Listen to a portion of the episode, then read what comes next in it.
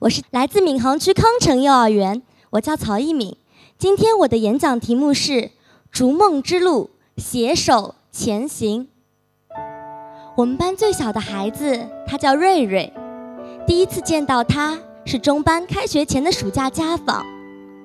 瑞瑞一家家庭气氛融洽，沟通也比较愉快。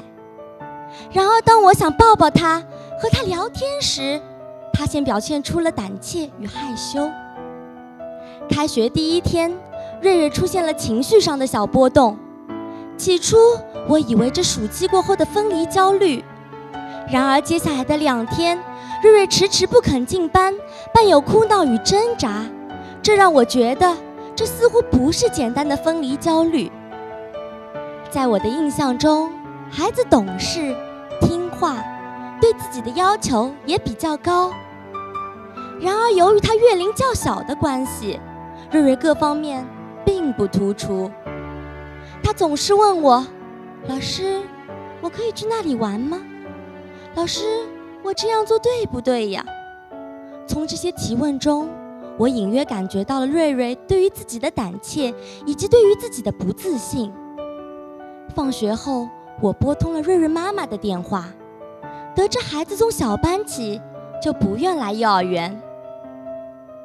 我意识到，这真的不是简单的分离焦虑。我在想，会不会是由于孩子对自己的不自信，以及对幼儿园的胆怯，造成了他不愿来园的情绪？想到这里，我决定和瑞瑞的妈妈进行进一步的沟通。电话里，我分析了瑞瑞的情况，并告诉瑞瑞妈妈。孩子这样的情绪不利于他的成长。我们达成共识，一定要帮孩子找回自信。当天晚上，在瑞瑞临睡前，我肯定并鼓励瑞瑞：“宝贝，你在幼儿园的表现很棒，吃饭速度很快，睡觉也很好。如果明天能够开开心心来幼儿园，那就更棒了。”电话里。我们没有过多的交流。瑞瑞妈妈也在家里肯定并鼓励孩子。临睡前的肯定持续了三天，我们的对话渐渐也变得多了起来。